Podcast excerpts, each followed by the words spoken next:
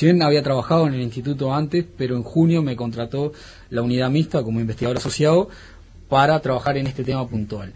Y este tema alguna, eh, empezó a discutirse en Uruguay en enero de este año por invitación del BID eh, de dos científicos americanos, uno se llama Kevin Esbel, que trabaja en el Instituto de Tecnología de Massachusetts, y eh, Max Scott de la, de la Universidad de Carolina del Norte. Ambos tienen ya experiencia en, en utilizar lo que se llama CRISPR, que es una herramienta de, ingeniería genética para editar de forma dirigida información en, los, en, un genoma. Es decir, con esta herramienta, básicamente, para hacerlo un poco más gráfico, sería como tener eh, un par de tijeras y, tengo la secuencia del, genoma del genoma que me interesa, el genoma de la mosca de la bichera en este caso, puedo eh, cortar, retirarle un determinado tipo de información que tiene ese genoma e introducirle uno que me interesa, por ejemplo la esterilidad. Correcto. Identificar algún gen que tenga que ver con la cadena de, de, fertilidad o, que produzca, que disrumpa esa cadena y me genere esterilidad, editarle la información y de esa forma tengo individuos estériles ya no por radiación. Y desde el punto de vista de la eficacia biológica del individuo editado, la radiación siempre deja, porque lo que se hace es irradiar a los individuos con un y, causar una cantidad de desajustes, de, de, mutaciones. las deseadas y las no deseadas. Exactamente, en el genoma por radiación. Entonces, las no deseadas disminuyen la eficacia biológica de ese individuo irradiado.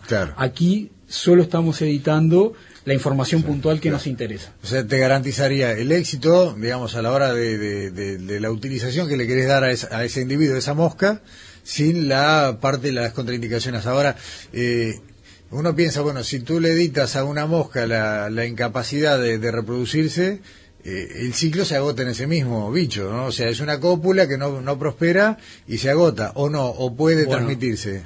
Bueno, ahí viene la segunda etapa. Eh, el sistema más radical es ese, donde le editas y el, individuo estéril copula y ya con quien copuló no, no produce. Pero hay diferentes estrategias donde no necesariamente uno puede editar eh, el gen específico, o no, no, es que haya, siempre hay una idea de que un, gen una característica, pero no, o sea, son eh, más genes o más información genética que... Esa porción de la cadena en todo caso. Exacto, editar una porción y, por, por ejemplo, generar que sea estéril en homocigosis, es decir, cuando los dos cromosomas tienen la misma información. Entonces uno puede editar en laboratorio linajes que tengan una eh, uno de los cromosomas con la información que me interese, el otro cromosoma con la información silvestre, pero además viene la segunda parte de, esta estrategia tecnológica, de, este, de esto que buscamos, que es lo que se llama Gene Drive. Que el Gene Drive, si bien eh, no tiene un... Hay traducciones literarias pero, al español, pero se, usa en inglés.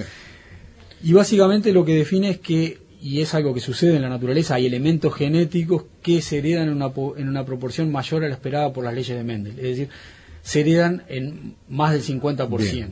Entonces, utilizando esa combinación de CRISPR para editar y Gene Drive, lo que, lo que hacemos es que la información nueva que le introducimos al, al, individuo, al linaje del laboratorio, pueda editar los cromosomas silvestres de los individuos que que se van. es bueno que el primero sí se reproduzca. Exacto. Para que su progenie, digamos, multiplique ese efecto de laboratorio de un único individuo. Exactamente. Entonces se genera un efecto. En alguna charla alguien me dijo desde el público funciona por contagio y es muy gráfico eso. Es decir, se va pasando.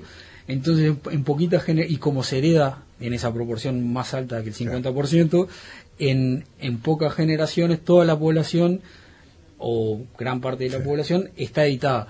Entonces, deja de ser una estrategia inundativa como la, estrategia de, la técnica del insecto estéril y sí introduciendo pocos individuos a la población, vamos editando. Exponencialmente vas aumentando esa capacidad hasta que, digamos, en un lapso acotado de tiempo, desaparecen todos, digamos, eh, eh, por un acto. Esa, es la idea. está bien. Eh, ¿Cómo viene? O sea, dijimos, esto arrancó no hace mucho el grupo. Eh, ¿Cuándo piensan que pueden estar haciendo las primeras experiencias? ¿Cómo, cómo visualizan el proceso? El, proyecto eh, a mí me contrató el instituto, como, como decía, en junio para coordinar este proyecto. Y también eh, está Alejo Menchaca del, del que es el, que tiene la mayor experiencia en, en CRISPR. Y eh, o sea, trabaja en otros temas como reproducción de ovinos, Algún, reproducción animal. Para que la gente lo ubique, fueron quienes eh, él lideraba el equipo que consiguió aquellos famosos ovinos eh, con un pelaje fino, muy, fino, no propio de la raza. Incluso originalmente también la, aquellas, aquellos ovinos con capacidad fluorescente, ¿no? Exactamente, Sí, sí, sí. entonces Alejo es el, coordinador de, del, del área de CRISPR del proyecto y entre los dos estamos liderando este proyecto eh, en este momento, eh, IñA aprobó recursos para, parte de los recursos para el proyecto y también va a apoyar, IñA va a apoyar con cuatro becas, dos de, para estudiantes de doctorado y dos para, para investigadores postdoctorales. Esas cuatro personas van a... Eh, el proyecto está pactado para em, empezar el primero de octubre eh, si bien ya venimos trabajando y viene sucediendo un montón de, actividades y reuniones y, venimos discutiendo y ajustando cosas, la idea es empezar el 1 de octubre formalmente. En ese momento se van a mandar estos cuatro, estos cuatro becarios, los dos postdoc y los dos doctorandos a, Estados Unidos, a estos dos laboratorios de, Kevin Esbelt y de Max Scott, para que inicien todo el desarrollo de, de, I más D en Estados Unidos y empiecen a desarrollar los linajes genéticamente editados allá. Luego, eso llevaría, está pactado a tres años, si bien puede ser un poco corto, creemos que, puede llevar un poco más porque estamos empezando de cero.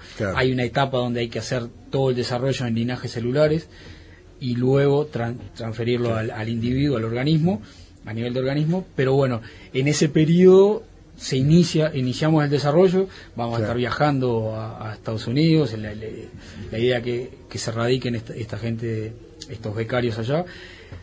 Luego, en ese, en ese periodo se está, eh, se, va a estar construyendo, en, muy probablemente, pero casi es un hecho, en, en Iña La Estanzuela, un laboratorio, una parte para cría de moscas y otra parte para de biología molecular y para hacer las microinyecciones en Uruguay.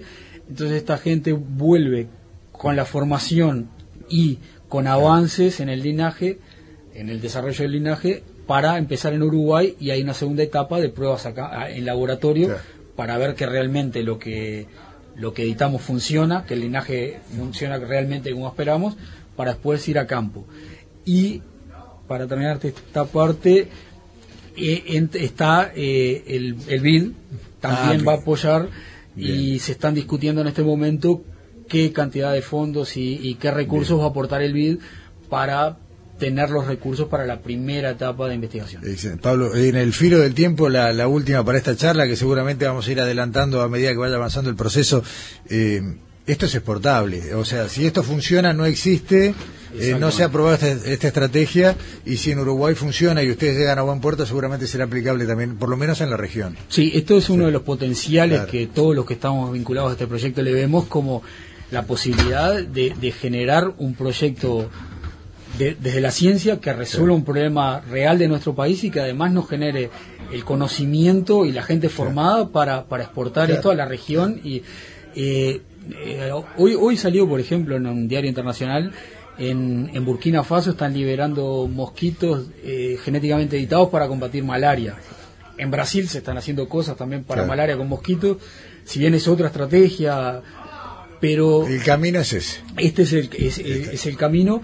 Y bueno, a Uruguay, por una cuestión de nuestro contexto, lo que hablábamos hoy de la producción pecuaria, eh, la mosca la es un tema clave, pero el tema de los vectores eh, es el, que está en agenda. Claro, es lo que sigue. Eh, por ejemplo, Leishmania en Salto, Norte de Uruguay, ¿no? Bella Unión también. Sí, sí, sí, la propia persistencia de, la EDES con, todo vector de, un montón de enfermedades que preocupan. Eh, Pablo, esto claramente nos va a sentar adelante estos micrófonos unas cuantas veces en los próximos años y va a ser un gusto. Ojalá que con buenos sí, yo creo que sí. Pablo Fresia, investigador, bueno, de la unidad mixta Pasterinia, del Pastel del Instituto Nacional de de Investigación Agropecuaria. Gracias por venirte hasta el Prado y gracias por esta charla. No, muchas gracias a ustedes y gracias por la oportunidad de, poder hablar un poco de esto. Eh, eh, que siempre la parte de comunicación, a veces de, la ciencia parece que estamos encerrados en el laboratorio y, y, estos, estas invitaciones sirven para, para tratar de, acercarnos y también escuchar lo que la gente opina del, tema. O sea, supongo que comentarán. después, después vamos a ver en las redes lo que va a salir. Exactamente. Gracias, Pablo. gracias, Gustavo.